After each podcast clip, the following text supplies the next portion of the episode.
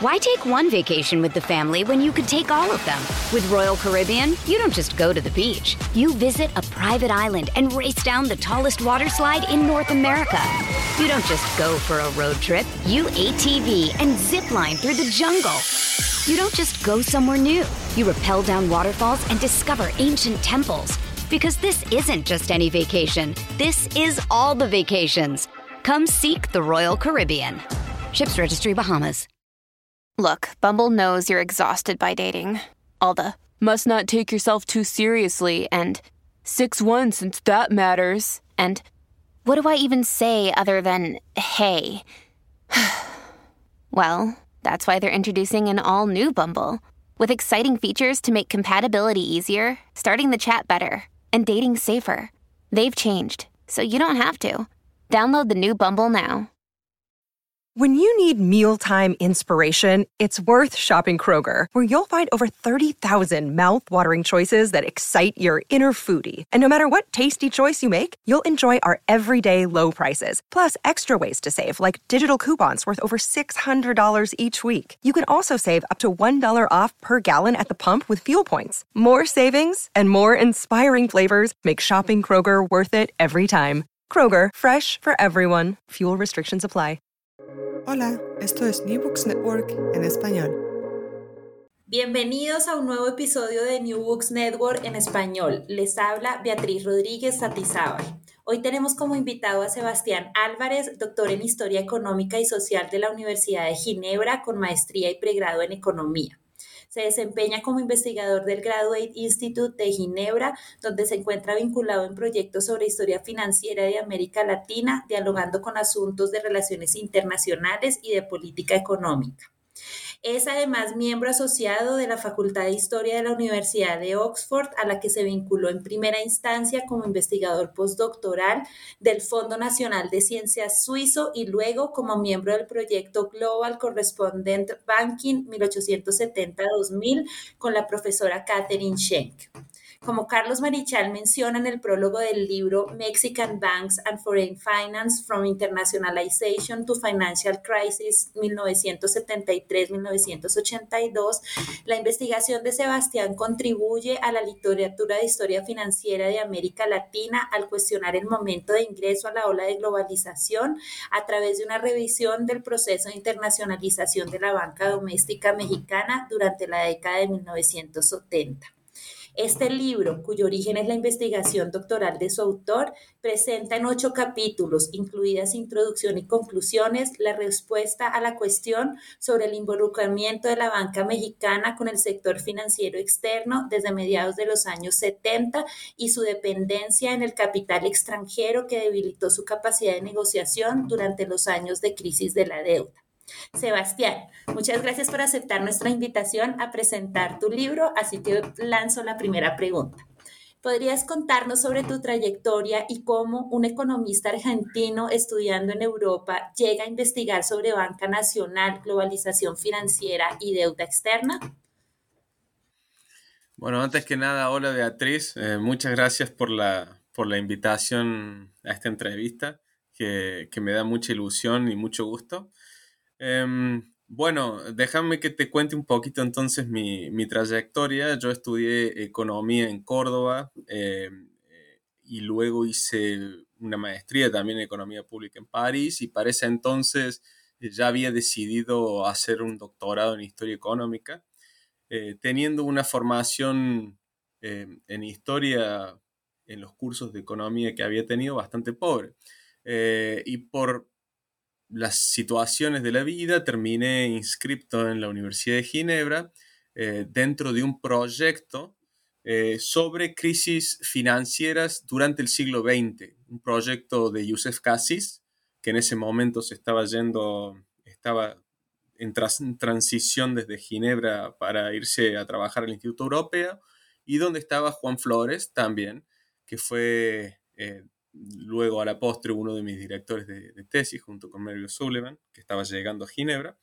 Y en ese cuadro entonces decidí estudiar eh, la crisis de la deuda de América Latina de los años 80, en parte porque se adecuaba bien eh, con la temática del proyecto y en parte también porque es una crisis que para cualquier latinoamericano es bien conocida, incluso gente de nuestra generación. Yo soy nacido también en la década de los 80, pero la década perdida es, es, es uno de los grandes eh, lecciones que se, que se aprende eh, eh, en América Latina en cualquier currículum, tanto en la escuela como en la universidad. Y es una crisis que con mis conocimientos de historia, finalmente era bastante cercana a, lo que yo conocía y a lo que había estudiado en la facultad. Entonces, em, eh, por esa razón decidí estudiar los 80 y luego México eh, se fue, fue un, fue el resultado de, o sea, elegir el caso de estudio de México eh, se dio en parte porque, bueno, por, una, por un lado es uno de los países que estuvo uno de los países eh, eh, icónicos de esta crisis, porque es el que desató la crisis y fue el que estuvo siempre a la vanguardia de todos los procesos de renegociación, pero por una, una cuestión también más pragmática, es que eh, es, el traba, es el país donde más, que más se había trabajado, o sea, todavía sobre la crisis de los 80 no había y no hay todavía una literatura histórica, si se quiere, abundante, es incipiente, o sea, en ese entonces, cuando yo empecé la tesis, recién se cumplían los 30 años, que normalmente es la regla para que se liberalicen o se abran los archivos de, las instituciones involucradas. Em, y México, en parte por el trabajo de Carlos Marichal, en parte por, por el trabajo de otros eh, eh, investigadores mexicanos, había sido bastante estudiado contemporáneamente y también em, tenía algunos archivos locales abiertos, de bancos locales abiertos. A su vez, los documentos que yo pude consultar de fuentes no latinoamericanas también tenían abundante material sobre México. Y es por esa razón eh, entonces que, eh, que, termino estudiando México y la crisis de la deuda.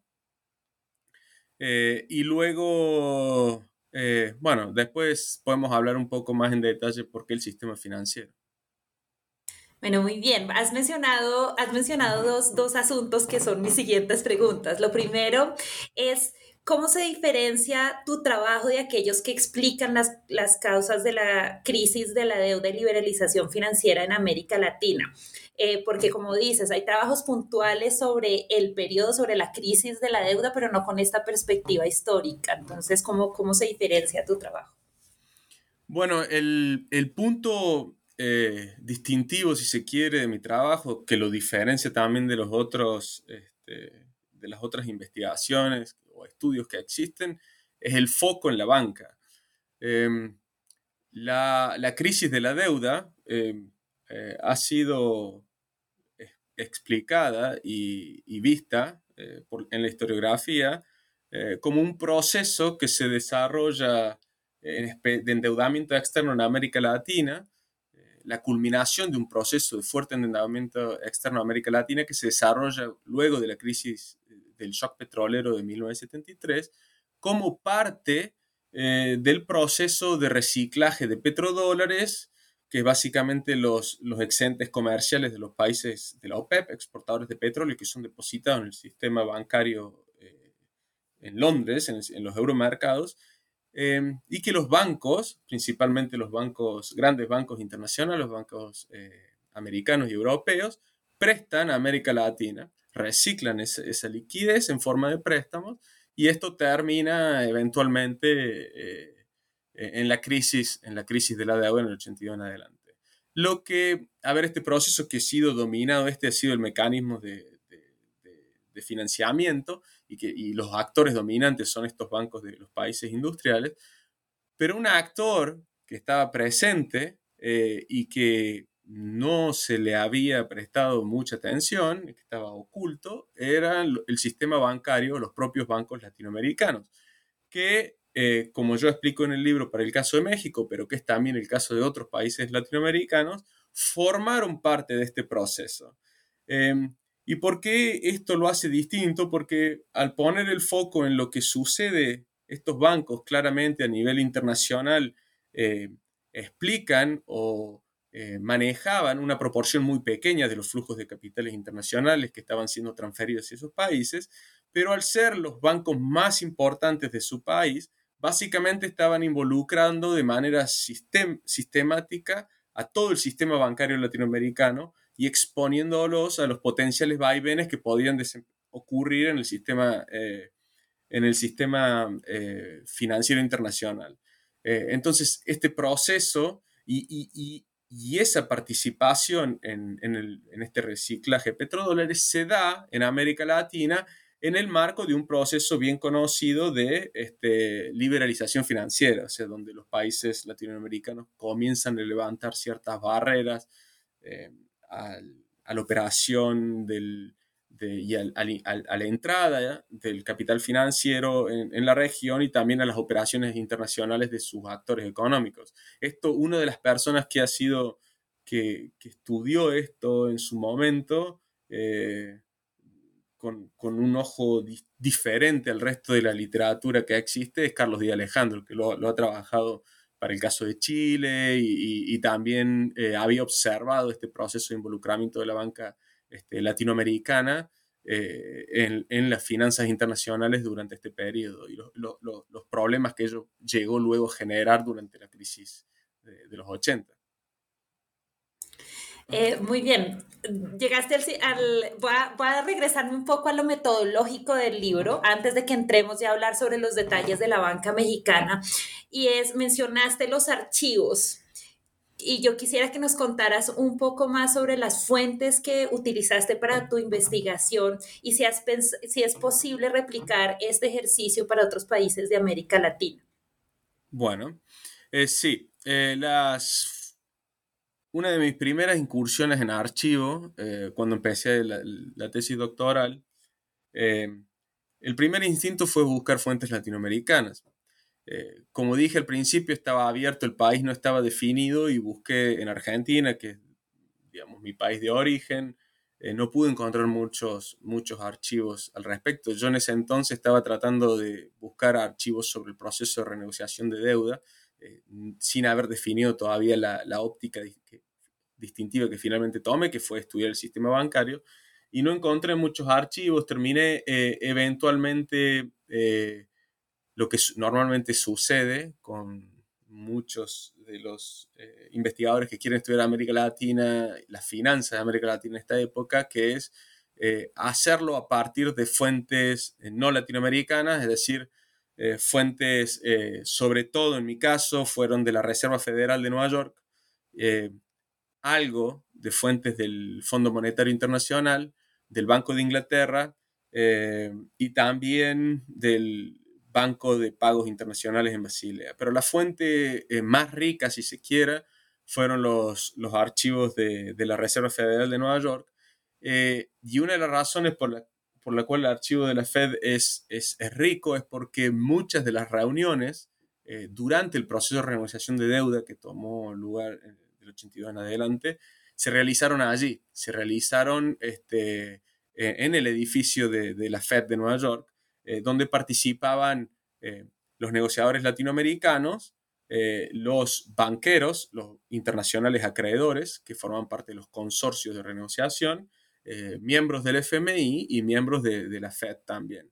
y entonces allí encontré minutas, resúmenes de reuniones, em, donde explicaban lo que se discutía, lo que se negociaba. Y es a partir de estas eh, de estas minutas que yo eh, identifiqué eh, la cuestión del sistema bancario. Como dije, no es, no, no, no, es solamente, yo lo estudié para México, porque es para el que más información encontré, pero allí en las, en las reuniones, en las minutas de las reuniones, vi que parte de la deuda que se renegociaba y sobre la cual, en el caso de México, el ministro de Economía y las autoridades los negociadores mexicanos prestaban mucha atención era deuda bancaria. Y era una deuda que en la, historiografía no aparecía. Entonces, de ahí eh, al momento de tratar de identificar, eh, ok, hay deuda de los bancos, eh, de los bancos mexicanos que está siendo renegociada, ¿cómo se llegó a esto? ¿Por qué? ¿De qué tipo de deuda hablamos? quiénes son los deudores, este, qué, cuán importante es esta deuda y cómo, cómo surgió esta deuda. Entonces de ahí es que yo me voy hacia atrás, hacia los 70, para empezar a ver cómo se va construyendo eh, todo este proceso. Entonces, es esencialmente a nivel de archivos, eh, fue sobre todo desde los 80 en adelante el proceso de renegociación deuda de material de la Fed de Nueva York, material muy importante también luego de, la, del Banco de Inglaterra, y a partir de ahí, desde para los 70 para atrás, conseguí en parte por el trabajo de Carlos Marichal y el, todo el trabajo que él ha, hecho en, montar archivos y, crear, institucionalizar el, acceso a los archivos y documentos en México, que me sirvieron, pude acceder a archivos del Banco Nacional de México, de Banjico, que a las minutas del directorio, que fueron muy útiles para entender luego el proceso de internalización bancaria mexicana y el por qué eh, y luego también de una banca privada, que es el Banco Nacional de México, que es una de las dos bancas más importantes en ese entonces, que me dio también la visión del banco, ¿no? De, eh, entonces, es, es esa, esa, combinación. Y la importancia de las fuentes latinoamericanas eh, no, no, es para... son, es, hay escasez de archivos, pero es una fuente a considerar porque da una visión diferente. Da, uno a partir de, las fuentes externas puede reconstruir los hechos y darse una idea, pero, pero no termina de agarrar verdaderamente cuál es la óptica. Que eso también es algo que yo, eh, bueno, uno como latinoamericano siempre intenta hacer, eh, contar la historia desde cómo se está viendo de América Latina. Eh, y para eso las fuentes latinoamericanas son, son indispensables se puede, si se puede replicar, creo que me preguntaste eso, si se puede hacer por otros países o no. Sí, sí, sí, sí, sí, sí. Este, eh, sí, este proceso que yo describí y estudié para México pasó eh, en otros países también.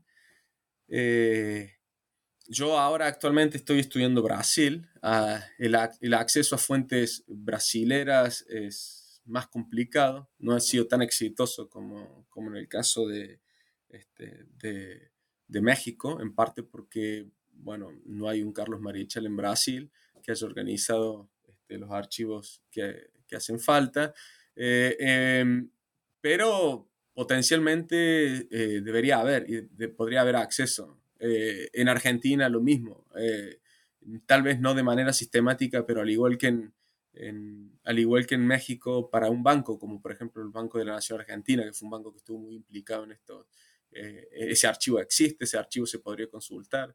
Eh, en Colombia, por ejemplo, ahí sí, con involucramiento de Carlos Marichal, hay, muy buenas fuentes de archivos eh, del Banco de la República. los bancos centrales tienen información al respecto y luego si uno puede completar con bancas privadas o bancos nacionales que hayan estado implicados, este, también sería muy útil. Eh, pero bueno, eso requiere, mm, eh, requiere explorar y buscar, y, pero sí, potencialmente se puede hacer lo mismo para, para otros países también. Bien dices, eh, Sebastián, que lo distintivo de tu tesis es haber traído la, el actor banco dentro de la discusión sobre la deuda, sobre la crisis de la deuda.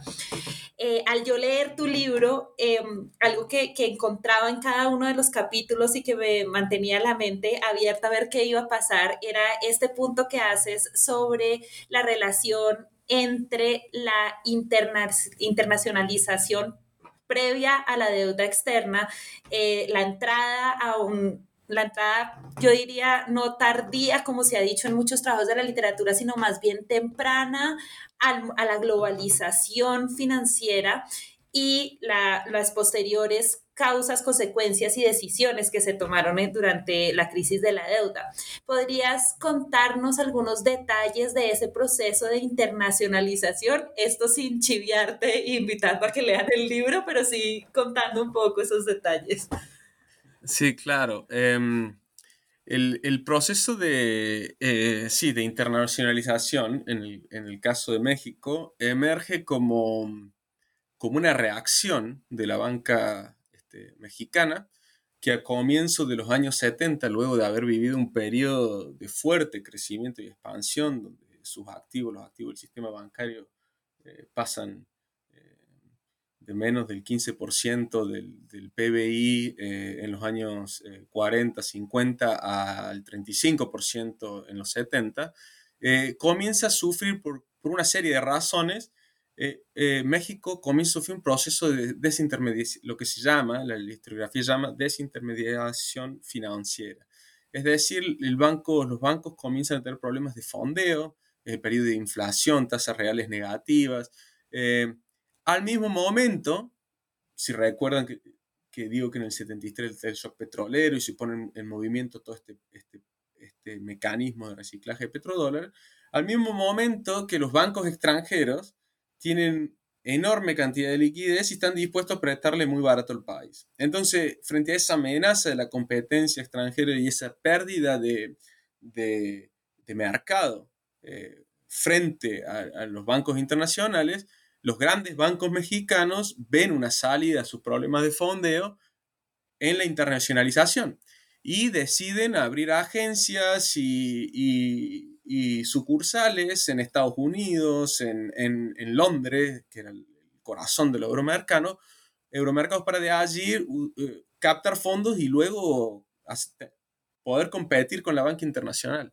Y es en ese proceso, en ese marco, em, que los sistemas, los, seis grandes bancos mexicanos se internacionalizan. Y se internacionalizan también eh, en un contexto donde eh, toda la banca se está internacionalizando a nivel mundial eh, y en un contexto donde justamente luego de Bretton Woods, de la caída de Bretton Woods, se están levantando muchas barreras de control financiero. en, en, el caso de México, por su tradición, que México un país donde eh, no habían existido controles de capitales, por una serie de razones históricas, su proximidad con, con Estados Unidos y, otras razones, esto se da en un marco, vamos a decir, de laissez-faire, o sea, de, donde el Estado, obviamente el Estado participa, hay momentos de discusión entre el, el gobierno mexicano y el sistema bancario, porque eh, eran, eran, eh, eran, próximos, el sistema bancario jugaba un rol importante también para financiar al gobierno, no solo al gobierno, también a las empresas y demás. Y eh, en, este, en, este, en esta coyuntura se permite, sin mayor cuadro legal, este proceso de internacionalización. ¿Qué se desarrolla? Bueno, como yo luego trato en el libro, de, de una manera eh, que, lleva a los bancos a acumular, a tomar una serie de riesgos importantes en materia de descalce de los instrumentos de fondeo y de préstamos, en materia de descalce en las tasas de interés eh, de activos y pasivos, en materia también de descalce de moneda, eh, que exponen, cuando la crisis estalla, exponen al, sistema bancario al, al colapso, digamos, básicamente. Em, y, pero bueno, este proceso, el caso de México se da en este contexto que, que, describo, pero es interesante y ahí es donde, donde América Latina es rica como en sus experiencias, en sus países. Este proceso que yo describí para México pasa también, eh, como ya mencioné, en otros, en otros países latinoamericanos y con otros sistemas bancarios latinoamericanos. Em, pero eh, así como hay patrones y tendencias eh, generales en América Latina, hay muchas también diferencias eh, y particularidades que hacen cada, cada caso diferente. Por ejemplo, Brasil, que es el otro caso que yo estoy estudiando, también vivió el mismo proceso. Y vivió el mismo proceso incluso de una manera discutible, pero hasta más acentuada, porque involucró a una cantidad mayores de bancos en este proceso eh, y también con eh, eh, niveles de endeudamiento más elevados, o sea, nivel de involucramiento con capital extranjero más elevado que México. Sin embargo, el cuadro institucional en el que se produjo esta internacionalización es radicalmente diferente del de México. ¿Por qué? Porque Brasil, contrariamente a México, tenía una tradición de controles de capitales y eh, y regulatoria muy estricta, eh, y el Estado definía los términos en que eh, los bancos podían endeudarse, y, entonces el mismo proceso eh, lleva luego a riesgos distintos y a una situación en el caso de Brasil diferente al momento de estallar la crisis en cuanto a la exposición de su sistema bancario eh, que la que tuvo México. Y de la misma forma, yo no he estudiado otros casos, pero eh, cada país, Chile, Colombia también, por ejemplo, en el caso de Colombia, los grandes Colombia es un caso interesante porque no tuvo crisis de deuda en sí, pero tuvo una crisis bancaria muy grande y el Banco Cafetero, el banco, había tres grandes bancos importantes, el Banco Nacional de Colombia, estuvieron eh, fuertemente afectados durante este periodo y estos bancos, por ejemplo, estaban muy involucrados también en, las finanzas internacionales, pero no siguiendo un patrón diferente, no tanto como los bancos brasileños y mexicanos desde Londres pero principalmente de Estados Unidos, sino desde Panamá. Entonces, uno cuando ve eh, la, la, la, historia, la historia, la evolución de la banca latinoamericana en este periodo, ve, como digo, tendencias similares, pero luego eh, condiciones de acción o, o, plataformas diferentes o instrumentos diferentes o cuadros regulatorios diferentes que llevan a otras dinámicas de crisis. Why take one vacation with the family when you could take all of them? With Royal Caribbean, you don't just go to the beach. You visit a private island and race down the tallest water slide in North America. You don't just go for a road trip. You ATV and zip line through the jungle. You don't just go somewhere new. You rappel down waterfalls and discover ancient temples. Because this isn't just any vacation. This is all the vacations. Come seek the Royal Caribbean. Ships Registry Bahamas. Bueno, sobre Colombia hablaremos mucho más después. nosotros los historiadores económicos y empresariales tenemos esta consigna de que la perspectiva histórica e, es muy importante para entender el desarrollo económico y empresarial de nuestros países, sobre todo de nuestra región, eh, y que además podría dar luces para políticas públicas. En el caso de México, que es el caso que, que estudias, ¿Qué aprendió el gobierno sobre el sector financiero? ¿Qué medidas se tomaron durante la crisis de la deuda y en algún momento sí consideraron esta internacionalización de la banca?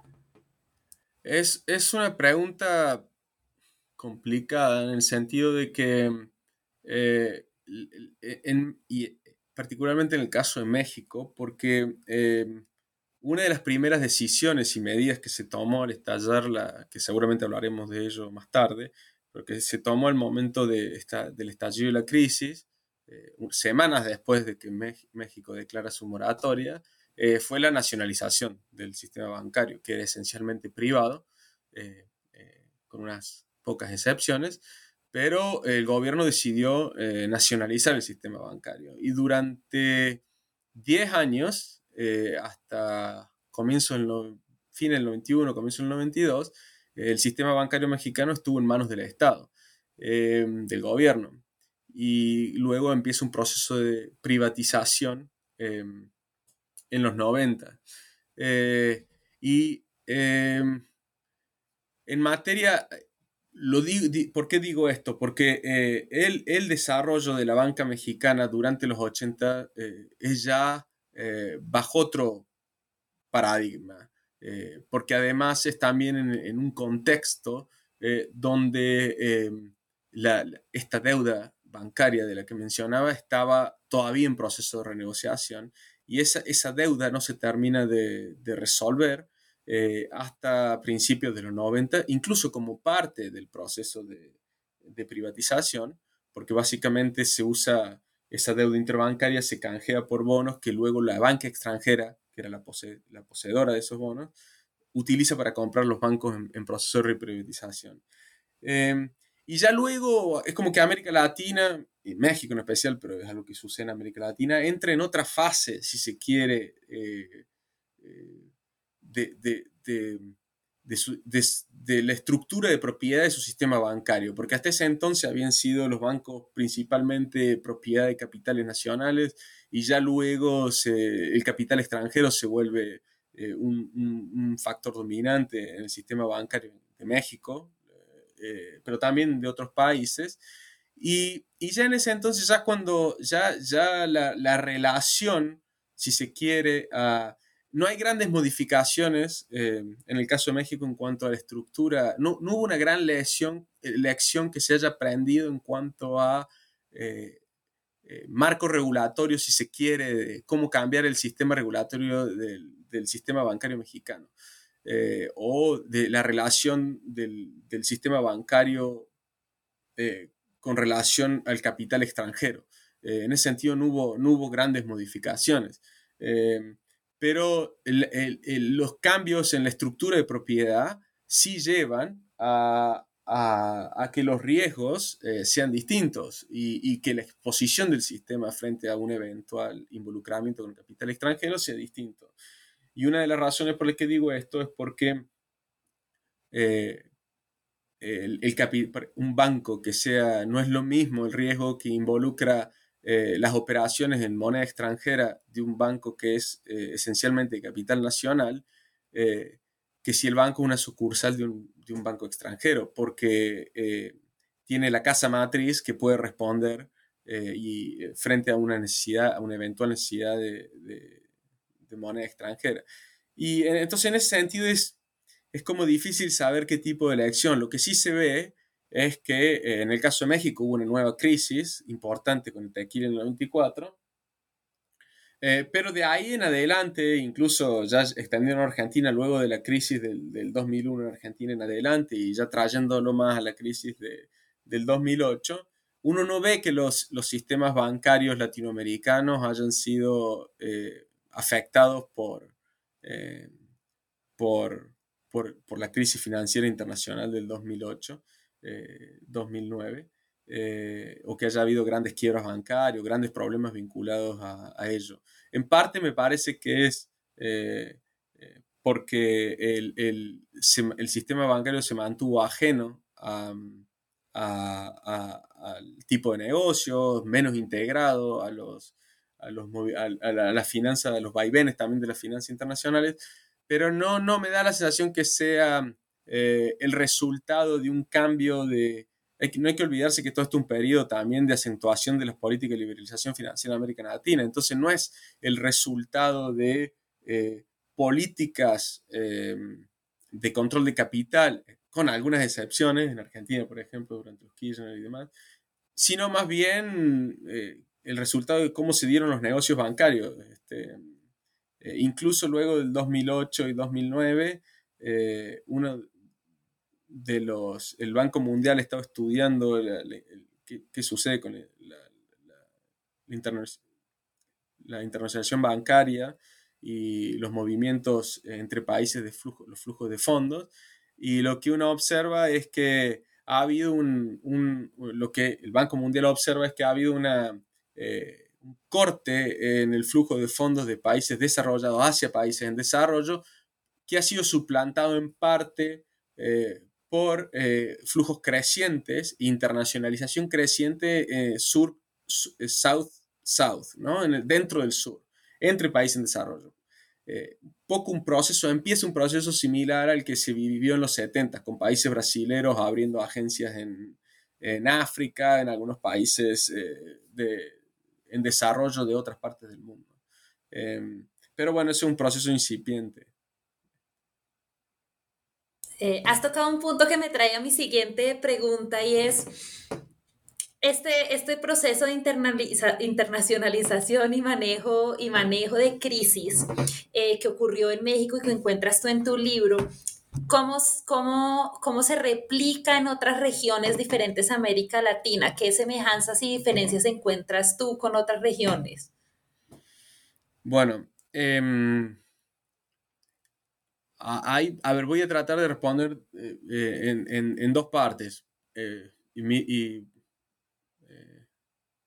por un lado, este proceso que comenté de internacionalización de la banca latinoamericana que se desarrolla en los 70, que es parte, como también mencioné, de una tendencia internacional más general, no es exclusiva a, los países eh, de desarrollo, en desarrollo de América Latina. Sucede también en, en otras regiones del mundo en desarrollo. Eh, sucede cuando uno ve eh, las, eh, la presencia de bancos extranjeros en Londres o en Estados Unidos, uno encuentra también que hay países, este, sobre todo de Asia, del sudeste asiático, algunos del, Oriente Medio, que también llegan a Londres, llegan a Estados Unidos y comienzan a involucrarse en operaciones internacionales. Eh, la parte de desarrollo de, Europa del Este en menor medida porque era todavía bajo el sistema este, eh, de la Unión Soviética, entonces estaban menos integrados. Em, no obstante, eh, eso, es, eso es un aspecto que todavía no se ha estudiado. Todavía no se ha visto este, no se ha estudiado este proceso. Por ejemplo, países como Corea del Sur, que tuvieron un gran desarrollo, eh, también tuvieron un proceso de internacionalización de su banca y sería un caso interesante para comparar con, América Latina, con algunos países de América Latina, eh, porque lo que uno sí puede ver es que dentro del mundo en desarrollo, eh, América Latina aparecía en ese entonces, o sea, uno de los, de los actores de mayor fuerza en el mundo del desarrollo. Por esa razón es que eh, es una región que había estado creciendo a tasas importantes, con actores muy importantes a nivel eh, económico como México, Brasil, Argentina, em, que fueron, fue la región que más recibió eh, fondos y dentro de este proceso y con bancos que también incluso a nivel internacional dentro de lo del mundo en desarrollo eran de los más grandes. Entonces, esta era una época también donde el tamaño del banco y, eh, es un factor importante eh, para permitir este proceso de, internalización. El tamaño en, materia de volumen de negocios, activos y cantidad de empleados, eh, cantidad de, sucursales y agencias. Y, en, esa, en, ese sentido, América Latina sí se distingue tal vez un poco más eh, de, otros, de otras regiones del mundo en desarrollo. Eh, el otro punto que quería, eh, que quería tocar respecto a esto, para que me perdí, era porque me dijiste... El, el otro aspecto donde sí conecta con em, lo que sucede en otras regiones del mundo, es cuando, por ejemplo, uno ve eh, las crisis eh, de los países emergentes eh, de los años 90. O sea, como, como conocemos bien, los, los años 90 estuvieron em, marcados por crisis importantes, crisis financieras importantes, primero en México, el tequila, pero también las, las crisis de los países asiáticos, de los tigres asiáticos en el 97 y luego Rusia por Argentina de nuevo. Em, y estas crisis, un aspecto distintivo que tuvieron estas crisis, em, fue eh, la vinculación que había entre los problemas que tenían los sistemas bancarios, los problemas de la balanza de pago y depreciación de monedas y algunos problemas de deuda.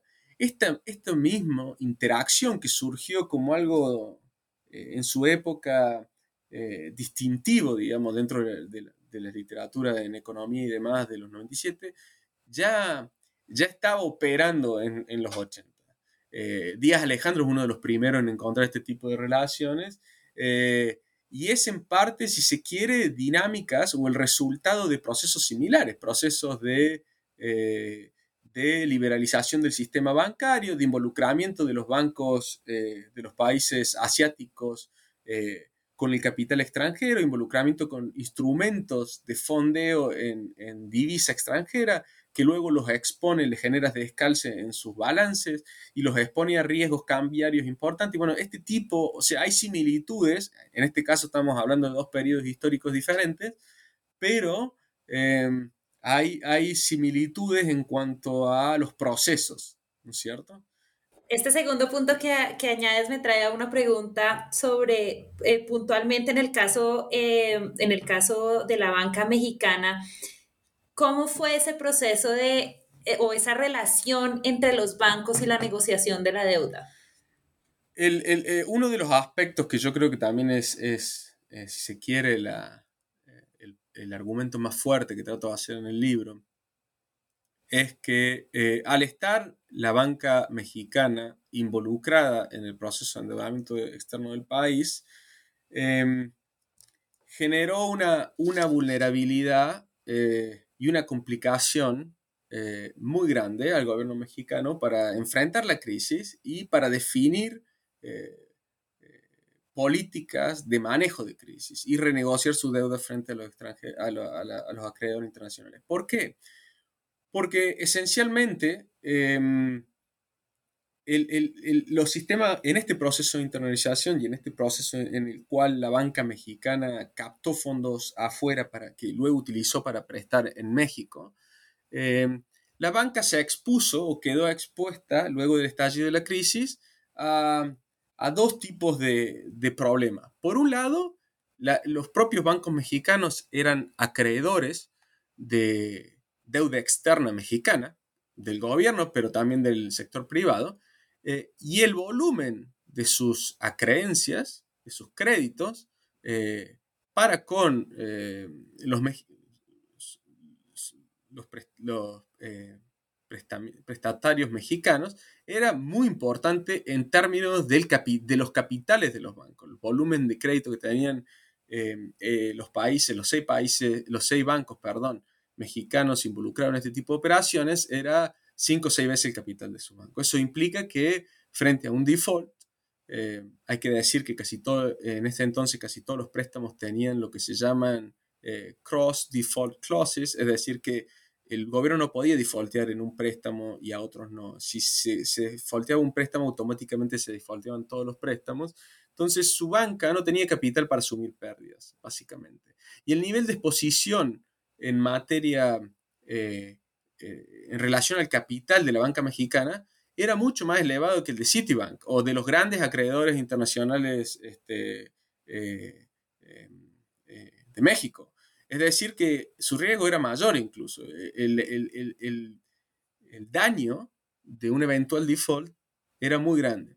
Por un lado eso por el lado del activo, pero a su vez tenían también, se les generaron problemas por el lado de los pasivos, es decir, eh, los bancos mexicanos para poder fondear estos préstamos se habían endeudado eh, no a partir de depositantes eh, en Londres, en Estados Unidos, sino tomando préstamos a muy corto plazo en los mercados interbancarios, muy corto plazo son tres meses, seis, pero en periodo de crisis son overnight, o sea, del día a la noche, eh, el, el 80-90% de sus fondos provenían de esta fuente, que es una fuente que es muy inestable, es muy volátil, eso fue uno de los grandes problemas de, eh, y uno de, los grandes elementos desestabilizadores de la crisis del 2008 y 2009, eh, eh, la volatilidad de, los mercados interbancarios y cómo se esfumó ese, ese, instrumento de financiamiento para, grandes, para bancos que dependían esencialmente de, esta, de estos fondos.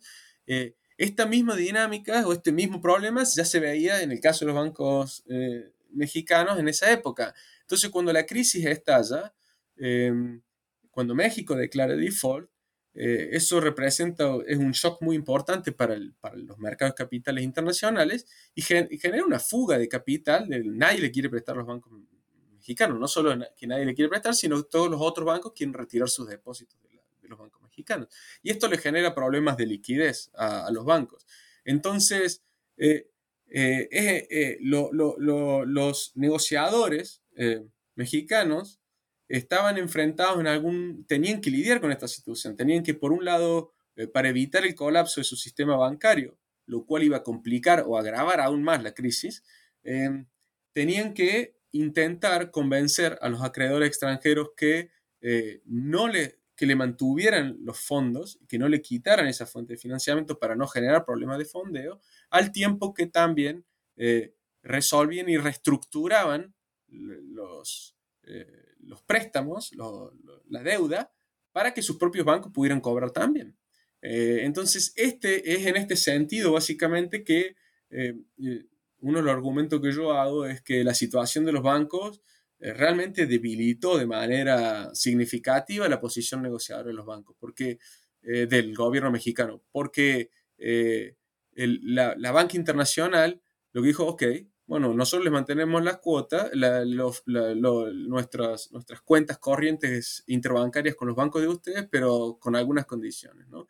Y, es en ese sentido que, eh, que, la, situación bancaria se vuelve muy relevante también para entender el por qué México tomó también una actitud tan condescendiente durante el proceso de renegociación, porque eso es otra de las grandes características de, de la década perdida, es que finalmente em, no solamente México, pero muchos otros países, a pesar de lo ineficaz de los, de los planes de ajuste, no solamente los planes de ajuste, sino de la, de la política de renegociación de deuda, porque todos los dos años, cada dos años ya no funcionaba más y se tenía que reestructurar todo de, nuevo. ¿Por qué a pesar de todas estas em, eh, pruebas de, de, de, falla del mecanismo, igual ningún país dejó de pagar su deuda, ningún país hizo default unilateral? This episode is brought to you by Reese's Peanut Butter Cups. In breaking news, leading scientists worldwide are conducting experiments to determine if Reese's Peanut Butter Cups are the perfect combination of peanut butter and chocolate. However, it appears the study was inconclusive, as the scientists couldn't help but eat all the Reese's. Because when you want something sweet, you can't do better than Reese's. Find Reese's now at a store near you. Muy bien. Eh, vamos a ir cerrando, pero entonces te voy a hacer unas preguntas de respuesta corta. como, como autor, uno siempre hay un capítulo preferido. ¿Cuál es el capítulo que los autores deben leer, perdón, que los lectores deben leerse sí o sí? Em, tengo que decir, el, a mí, la parte que para mí, eh, a mí me gusta más, eh, que yo creo que sí, yo creo que hay que leer sí o sí introducción y conclusión. Y no es esto porque es algo que algo típicamente se hace y que no me gusta decir porque para mí siempre hay que leer la totalidad del libro, eh, pero eh, el cuerpo del libro en sí em, eh, puede resultar tal vez demasiado técnico o muy específico.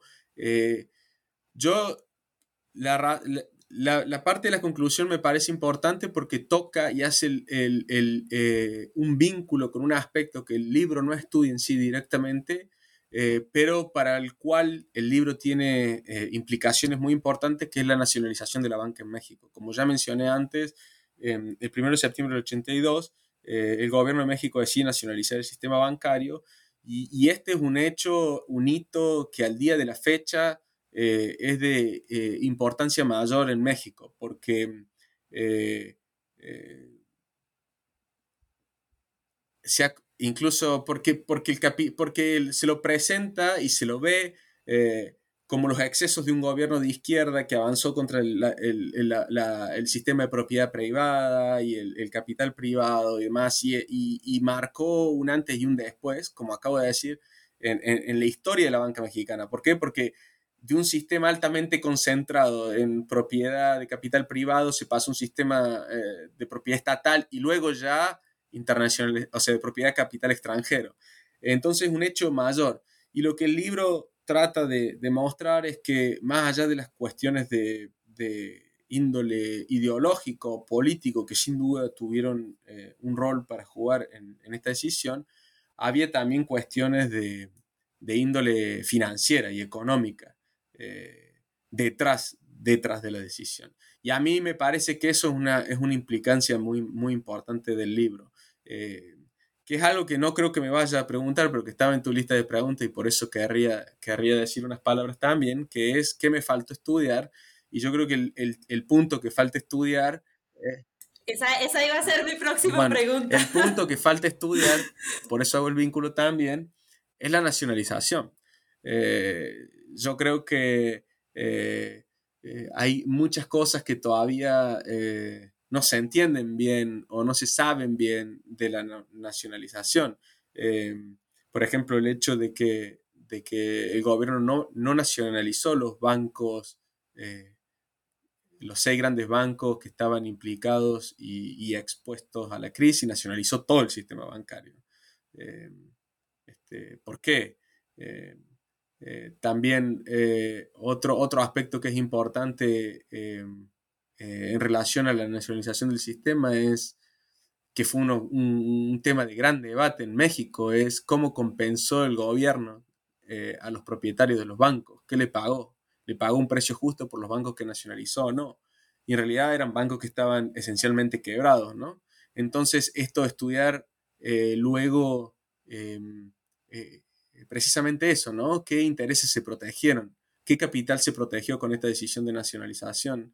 la política, la economía política detrás de la decisión es, es muy importante y también muy vinculado dentro de este proceso, pero ya no del periodo de nacionalización, eh, eh, otro tema que es súper interesante desde la economía política es eh, el proceso de reprivatización de los bancos. O sea, básicamente el gobierno nacionaliza banco, el sistema bancario, en lo cual una buena parte, porque los seis bancos involucrados en, en, este proceso que describí, expuestos a la crisis, eran el 75% del sistema bancario mexicano, eh, una buena parte estaba, estaba muy comprometida, el gobierno se hace cargo, asume, resuelve la deuda, resuelve la situación financiera y, luego los acreedores, eh, y lo resuelve luego a través de un instrumento con el cual les paga a los acreedores extranjeros, y estos acreedores usan ese instrumento para recomprarle al, gobierno los bancos. Entonces, ese, ese juego financiero también, eh, eso no ha sido estudiado y eso es súper interesante porque finalmente esta deuda externa se vuelve el mecanismo y la vía de ingreso del capital extranjero a México para adquirir el sistema bancario. Eh, ese pasivo, esa creencia, digamos, ese pasivo del gobierno, finalmente eh, se recambia en algún sentido por los bancos. Em, y ese también es un aspecto que yo creo que sería muy interesante para estudiar. Sobre todo luego visto, y más si uno lo pone en perspectiva, que luego está la crisis del tequila, ¿no? cómo se combina todo eso. Bueno, por último, y pensando en estos em, muy buenos resultados de investigación que están en el libro, al cual invito lectores de, de nuevo que eh, lo lean, porque además de todo lo que nos ha contado Sebastián, tiene unas tablas y unas gráficas que eh, son únicas y llenas de muy buena información. Em, y pensando en, este contexto turbulento que tenemos hoy entre pandemia eh, y, cambios eh, políticos, ¿cuál es tu análisis del caso argentino? Bueno, una de las cosas, a partir de, la, de, de mi investigación, una de las cosas que a la que yo siempre le presto atención ahora es cuando uno tiene una crisis de deuda externa, un default o una situación de impago, de, complicaciones en el pago de la deuda externa, como lo que ha vivido Argentina eh, recientemente, ¿no? Luego de, eh, de 2019 en adelante con la nueva renegociación de deuda, es qué está pasando con el sistema bancario. Y, lo, que, uno ve eh, em, es que el, en este caso, el, sistema bancario argentino, y yo sin conocer los detalles, pero no ha estado expuesto, contrariamente a lo que pasó en los 80. Yo creo que es una de las grandes también, no sé hasta qué punto es un aprendizaje del sistema eh, o simplemente una situación que se, se, se, dio de facto. El gobierno de Macri, luego que llegó a Argentina, el proceso, comenzó un proceso de de levantar controles de capitales que han sido instaurados por el gobierno anterior eh, y donde básicamente no había, no había, había un, se unificó el tipo de cambio y se levantó cualquier, cualquier tipo de control de capital.